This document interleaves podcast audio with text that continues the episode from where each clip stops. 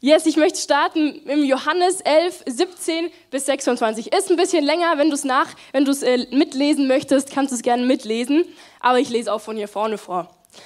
Als Jesus ankam, fand der Lazarus schon vier Tage im Grab liegen. Bethanien war nahe bei Jerusalem, etwa 15 Stadien entfernt. Viele Juden waren zu Martha und Maria gekommen, um sie wegen ihres Bruders zu trösten. Als Martha hörte, dass Jesus komme, ging sie ihm entgegen. Maria aber blieb im Haus sitzen. Martha sagt zu Jesus, Herr, wärst du hier gewesen, dann wäre mein Bruder nicht gestorben. Aber auch jetzt weiß ich, alles, worum du Gott bittest, wird Gott dir geben. Jesus sagte zu ihr, dein Bruder wird auferstehen. Martha sagte zu ihm, ich weiß, dass er auferstehen wird, bei der Auferstehung am jüngsten Tag. Jesus sagte zu ihr, ich bin die Auferstehung und das Leben. Wer an mich glaubt, wird leben, auch wenn er stirbt. Und jeder, der lebt und an mich glaubt, wird auf ewig nicht sterben. Glaubst du das?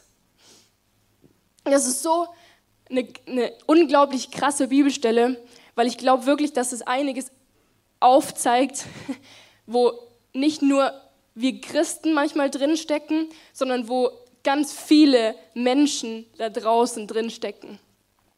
Und das einmal kann dir diese Bibelstelle aufzeigen, dass du vielleicht wie Martha bist. Du bist wie Martha und du sagst, ey, ich, ich habe, ich verstehe es nicht. Ich habe, wieso, weshalb, wenn du doch so gut bist, wie du sagst, wieso passiert dann das in der Welt? Wieso passiert das Leid? Wo warst du, als mir das passiert ist? Wo warst du, als das mir, mir geschehen ist? Und du hast Fragen. Oder du glaubst, dass erst diese Kraft von Jesus Realität wird, wenn er wiederkommt. Oder wir sind wie Maria, wir sind einfach verletzt von Menschen, wir sind verletzt und wir sagen, hey, ich, ich bleibe einfach zu Hause. Ich möchte nicht mehr in Gemeinschaft. Ich möchte nicht mehr zu anderen Christen. Ich möchte nicht mehr in eine Kirche gehen, weil ich erlebt habe, wie auch Christen sein können. Oder Lazarus, er ist tot. Und vielleicht sagst du oder merkst du, hey, ich habe Dinge in meinem Leben, die sind tot. Vielleicht wurdest du so krass verletzt, Scham kam in dein Leben, du wurdest, du wurdest vielleicht verleugnet, verurteilt von Menschen, wo das Dinge gestorben sind, die eigentlich hätten blühen sollen. Wo vielleicht auch Träume gestorben sind. Und vielleicht bist du Lazarus und liegst gerade im Grab und hast das Gefühl, hey, ich, ich komme nicht mehr raus. Ich, ich bin wie innerlich tot. Und ich, ich bin der Überzeugung, dass wir Jesus haben, der der Einzige ist, der diese Fragen, die wir haben, beantworten kann. Der die Fragen, auf, die diese Fesseln auch lösen kann, in denen wir vielleicht drinstecken. Seitdem ich zu Gott, ich habe dann zu Gott gesagt, als ich meine Menschenfurcht gebrochen habe, und das muss ich immer wieder tun, habe ich gesagt, okay, ich möchte jetzt mindestens mit einer Person am Tag sprechen, die von dir noch nie gehört hat, wo ich keine Ahnung, wer die Person ist, und ich gehe einfach hin. Und es kostet mich immer noch Überwindung. Aber wisst ihr, was mir immer wieder begegnet? Das ist immer dieselbe Frage. Es ist, wieso lässt Gott dann das zu, wenn es ihn gibt? Und ich möchte hier jetzt erstmal kurz reinbeten, bevor ich weitermache, weil ich glaube echt, dass das eine essentielle Frage ist, die vielleicht auch hier im Raum steht. Hey, wieso lässt Gott überhaupt Dinge zu? Ist Gott überhaupt so gut, wie er sagt? Jesus, und ich danke dir, dass du hier bist. Ich danke dir, dass du derjenige bist, der, der uns die Sachen, die Fragen beantwortet, die wir in unserem Herz tragen. Jesus, und du bist derjenige, der wirklich Dinge fallen lassen kann, der meine Mauern fallen lassen kann, der sagt, da wo du in Fesseln steckst, hole ich dich raus. Und ich bete, dass heute in dieser Message diese Fragen beantwortet werden, wo ich mit Fragen hergekommen bin und wo Dinge vielleicht noch nicht in meinem Leben beantwortet sind, wo ich verletzt worden bin, wo ich traurig bin. Danke, Jesus, dass du heute Dinge beantwortest. Amen. Ich finde es so krass, Johannes, wir haben es eben gelesen, 25 ähm, und 26 die Verse, sagt Jesus, ich bin die Auferstehung und das Leben. Ich bin die Auferstehung und das Leben. Wer an mich glaubt, wird leben, auch wenn er stirbt. Mensch, also ja. Und jeder, der lebt und an mich glaubt, wird auf ewig nicht sterben. Das ist so krass, was er sagt. Er ist die Auferstehung. Aber wisst ihr, was vor einer Auferstehung kommt? Tod. Eine Auferstehung gibt es nicht ohne den Tod. Weil die Auferstehung ist nur nötig, weil es Tod gab.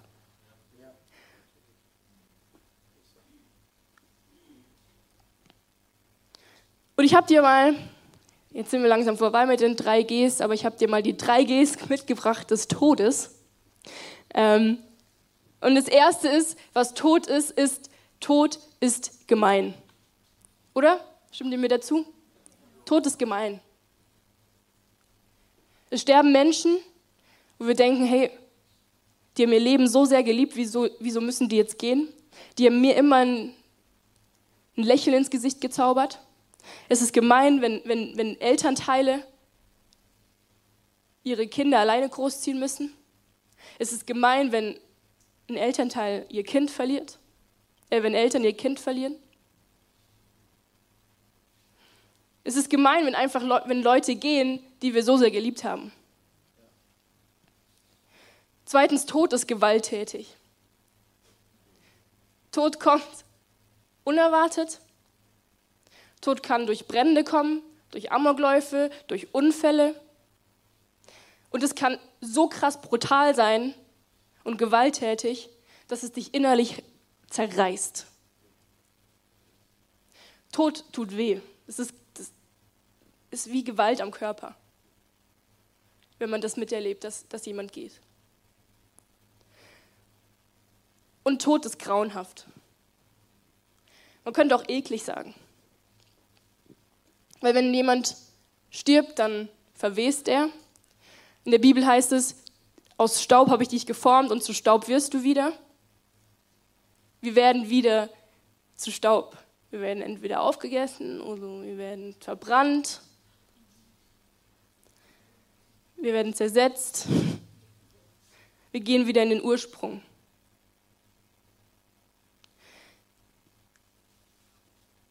Nach drei Tagen fängt der Körper an zu riechen. Das ist eklig. Deswegen sagt auch Martha, weiter im Vers, Vers 39, sagt Martha zu Jesus, geh nicht ins Grab, weil er liegt schon vier Tage da. Nicht nur drei, sondern vier. Der Geruch, tu dir das nicht an. Ist grauenhaft, Tod ist grauenhaft. Und Frohe Ostern. Vielleicht hast du das Gefühl, ja, okay, ich bin eigentlich für eine gute Botschaft hierher gefahren. Aber wisst ihr, dass Gott wollte nie, dass wir den Tod eigentlich ins Auge schauen. Er wollte nicht, dass wir dem Tod begegnen. Das war, hat er nicht von Anfang an gedacht. Und wisst ihr, wenn ihr noch nie eine schlechte Botschaft gehört habt in eurem Leben, wisst ihr auch nicht, was eine gute Botschaft ist, oder? Oder? Ich glaube, hey, wenn wir eine gute Botschaft hören, müssen wir manchmal auch davor eine schlechte hören, damit die Botschaft gut wird. Es wird noch besser, hey. Die fröhliche Botschaft der Auferstehung ist nur möglich oder ist nur nötig aufgrund vom Tod. Und deswegen muss ich den Tod hier mit reinbringen, aber Jesus möchte nicht, dass wir tot bleiben, sondern Jesus möchte leben. Jesus sagt selber, ich bin das Leben. Und ich glaube, dass er heute auch neues Leben in dich hineinsprechen möchte. Und weißt du, was krass ist? Jesus, als Jesus am Kreuz gestorben ist und ins Grab ging, ging er ins Grab nicht um sich wieder herauszuholen, sondern um dich wieder herauszuholen. Sondern um dich aus deinem Grab herauszuholen. Und dieser Tod war aus, aus, aus Liebe. In Johannes 11,43 geht dann Jesus, ist dann, geht Jesus doch ins Grab zu Lazarus. Und er sagt nur, komm, Lazarus, komm heraus. Und früher galt ein Mensch tot ab dem vierten Tag weil dann eben die Zersetzung und so anfing. Okay, also das funktioniert eigentlich überhaupt nicht mehr. Da, der, der Mensch ist mausetot. Also das funktioniert nicht, dass der jetzt aufsteht. Und er kommt rein und sagt, Lazarus, komm heraus. Und Lazarus steht auf. Und genau so, wie er Lazarus aus dem Grab rausgeholt hat, so möchte er dich aus dem Grab herausholen. Ich bin davon überzeugt, dass er von uns nicht möchte, dass wir sterben, ohne dass wir diese Botschaft gehört haben. Und das Ding ist, wir, gehen oft, wir, wir denken oft jetzt, wenn ich von Tod spreche, dass sich von einem physischen Tod dreht. Aber wenn du nicht mit Jesus unterwegs bist und wenn du Jesus noch nicht angenommen hast in dein Leben, bist du geistlich tot. Als die Sünde reinkam, kam Bruch rein und Adam und Eva sind gestorben. Sind sie wirklich gestorben? In der Bibel heißt es, wenn ihr von dieser Frucht esst, werdet ihr sterben. Aber sie sind nicht tot umgefallen. Es kam ein geistlicher Bruch rein, ein geistlicher Tod. Und sie hatten keine Verbindung mehr zu Gott. Das ist dieser Tod, von dem ich spreche. Und wisst ihr, Jesus ist dafür ins Kreuz gegangen. Jesus ist dafür ins Kreuz gegangen, hat gesagt, ich möchte nicht, dass die Menschen weiterhin geistlich tot sind, sondern ich möchte, dass sie leben und ich möchte, dass sie mit mir eine Beziehung haben. Und ich bin der Weg, die Wahl und das Leben. Denn Gott hat die Welt so sehr geliebt, dass er seinen einzigen Sohn sandt. Dass er seinen einzigen Sohn hergegeben hat. Damit jeder, der an ihn glaubt, ewiges Leben hat. Das ist sein Ziel. Und wenn wir menschlich auf Jesus Tod schauen, dann sehen wir auch, dass es ungerecht war. Wir sehen, dass, dass das, das war nicht gerecht. Der hat, der hat nichts gemacht, der hat nie gesündigt und musste ans Kreuz. Aber das ist nur unser menschlicher Blick. Weil Jesu Tod war im Gegensatz zu den drei Gs, war der siegreich und stellvertretend. Jesu Tod war stellvertretend und siegreich. Erstens stellvertretend, er starb am Kreuz, als wäre er du. Er starb am Kreuz, als wäre er ist nicht ans Kreuz, hat gesagt, ich sterbe jetzt als Jesus, sondern er hat die Sünden, die Fehler der Menschen auf sich genommen und gesagt, und ich sterbe für jeden Einzelnen am Kreuz. Hat deine Lasten ans Kreuz genommen. Und ich finde es so krass, weil Gott hat Jesus so behandelt, wie wir eigentlich behandelt werden müssten. Und es ist so krass, als Jesus gestorben ist, und wenn wir Jesus annehmen, dann ist es nicht mehr, dass wir, dass, sie, dass Gott auf uns schaut und uns sieht, sondern er sieht die Gerechtigkeit Gottes. Wenn wir das annehmen, wenn wir das glauben, sieht er die Gerechtigkeit Gottes. 2. Korinther 5, 21. Er hat den, der keine Sünde kannte, für uns zur Sünde gemacht, damit wir in ihm Gerechtigkeit Gottes würden. Jesus hat keine Sünde gekannt. Und wisst ihr, wir haben so ein falsches Bild von Sünde. Wir denken immer, ja, Sünde ist, wenn ich jetzt jemanden umbringe. Sünde ist, wenn ich jetzt klaue. Sünde ist, wenn ich lüge. Sünde fängt schon an, wenn du nicht in Liebe handelst. Oder wenn jemand an dir nicht in Liebe handelt. Dann ist Sünde im Spiel. Und das Problem ist nicht die Sünde, sondern das Problem ist, dass wir manchmal nicht damit handeln. Aber Jesus kam und hat gesagt, hey, ich bin gekommen, um dafür zu sterben, damit du nicht mehr geistlich tot bist, sondern dass du jetzt schon Leben hast. Der, der Tod war siegreich. Und das ist das, was wir heute an Ostern feiern. Das ist diese gute Nachricht. Jesus ist nicht tot geblieben, sondern er ist auferstanden und er lebt für immer. Oder? Er lebt für immer. Und ich, und ich weiß, dass er uns, dass er mir und dass er dir diese Auferstehungskraft anbieten will. Und dass das nicht, wisst ihr, wir gehen so oft davon aus, dass das erst was damit zu tun hat, wenn ich sterbe. Ja, das Kreuz hat was damit zu tun, aber erst, wenn ich sterbe.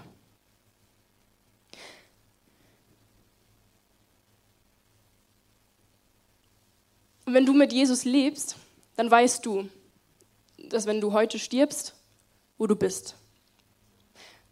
Du hast eine Hoffnung in dir, eine tiefe Hoffnung. Du bist Überzeugung davon, auch wenn ich nur noch zehn Tage habe, ich weiß, wo ich hinkomme. Und du bist der Überzeugung, dass dein Körper irgendwann wieder auferstehen wird. Dass Jesus zu deinem Grab kommen wird und sagen wird, komm. Und es wird nicht so sein, wie wir uns das vorstellen. Es wird nicht unser Körper sein, es wird ein anderer Körper sein. Und das geht vielleicht über unseren Verstand hinaus. Aber ich weiß, dass mein Gott Wunder tut und dass mein Gott größer ist als mein Verstand. Und da muss ich immer wieder meinen Verstand unterordnen.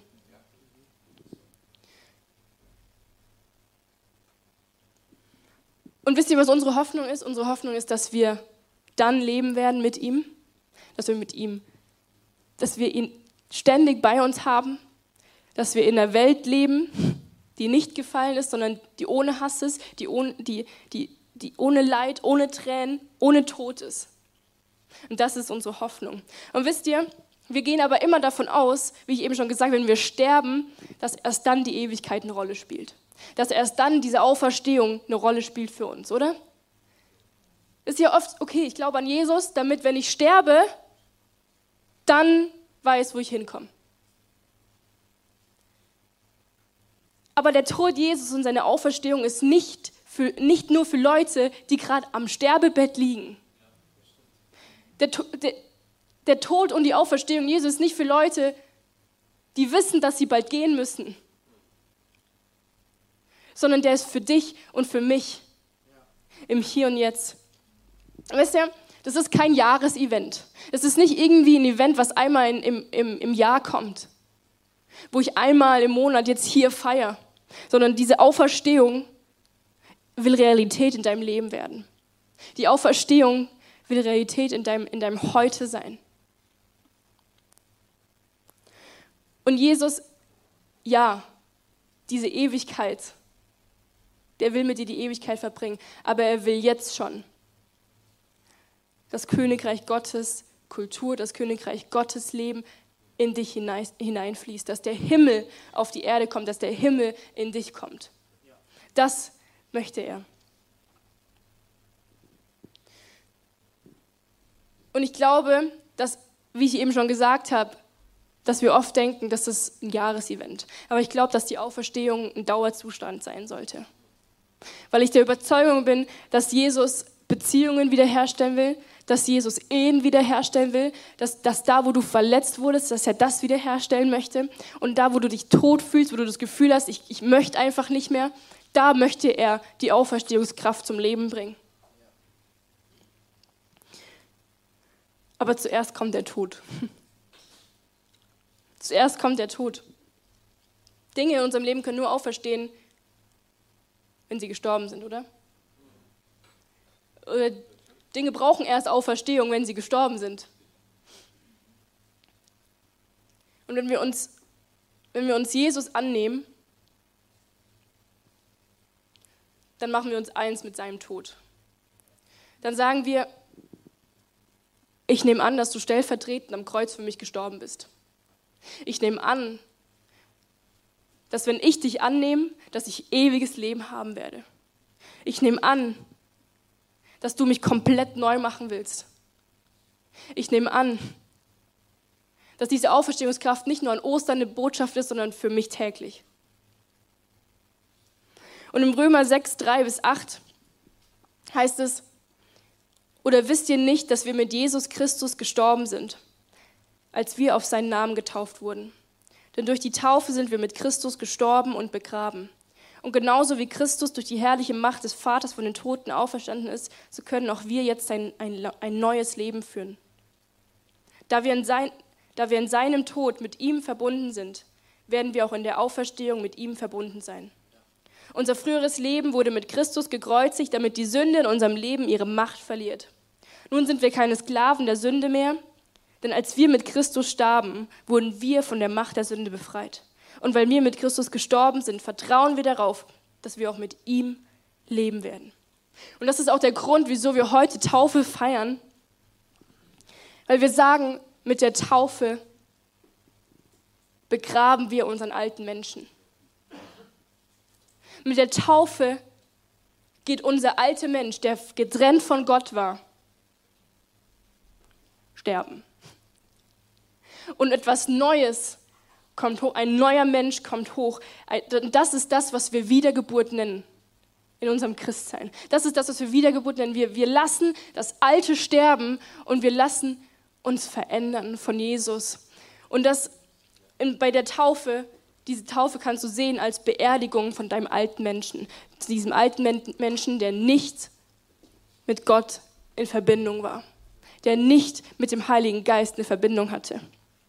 Ich finde es so krass, ich habe es eben vorgelesen, im Römer 6,4 steht, denn durch die Taufe sind wir mit Christus gestorben und begraben und genau, genau so wie Christus durch die herrliche Macht des Vaters von den Toten auferstanden ist, so können wir auch jetzt ein neues Leben führen. Das ist nicht was für die Ewigkeit, sondern Jesus ist auferstanden, damit du jetzt neues Leben führst. Diese Auferstehung ist jetzt Realität in deinem Leben beziehungsweise sie kann Realität in deinem Leben werden.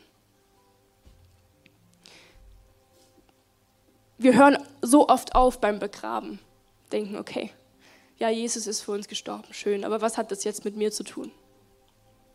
Aber Jesus sagt, ich möchte dir eine neue Identität geben. Ich möchte dir ein neues Leben schenken.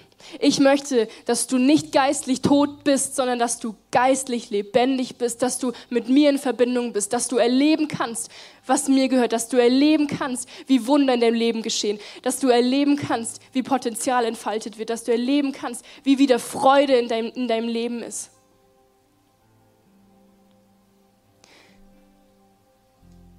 Im 2. Korinther 5, Vers 17 heißt es, so gehört jemand zu Christus, dann ist er ein neuer Mensch. Was vorher war, ist vergangen, etwas völlig Neues hat begonnen. Wenn du sagst, ich gehöre zu Jesus und ich entscheide mich für Jesus, dann ist all das, was früher war, jede Verletzung, jeden Mist, den ich gebaut habe, egal was, ist vergangen. Und dieser Mensch, der alte Mensch, ist tot. Und ich darf ein neues Leben mit Jesus anfangen. Und ich, er möchte nicht, dass wir geistlich tot bleiben. Er möchte nicht, dass wir geistlich tot bleiben, sondern er will, dass wir geistlich leben, dass wir ein Leben in Fülle haben im Hier und Jetzt. Und wisst ihr, wenn du Gott annimmst, dann bist du ein neuer Mensch in Christus. Und weißt du, was es das heißt? Du bist vor Gott gerecht. Römer 5,19. Du bist vor Gott gerecht. Du bist sein Sohn. Steht da in sein Sohn, weil ist halt so. Muss man einfach manchmal annehmen. Aber auch seine Tochter. Das heißt, du bist erbberechtigt. Alles, was Jesus gehört, gehört dir. Alle Schätze im Himmel gehören dir.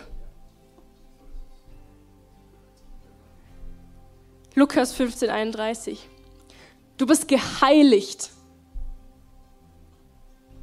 Ich habe vorhin gesagt, Jesus ist ans Kreuz gegangen als du. Das heißt, wenn Gott dich anschaut, dann sieht er Jesus und nicht mehr dich. Er sieht nicht mit den alten Menschen die Fehler, die Sünden, sondern er sieht dich.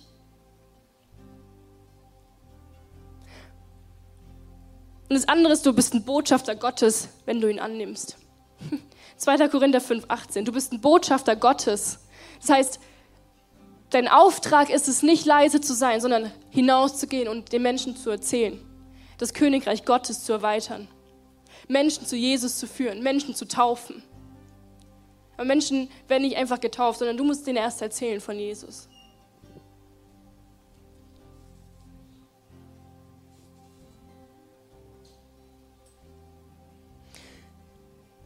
Und aus dem Grund wollen wir heute taufen, weil wir davon ausgehen, dass die Taufe ist, ist ein Ende vom Alten, aber das ist ein Neuanfang.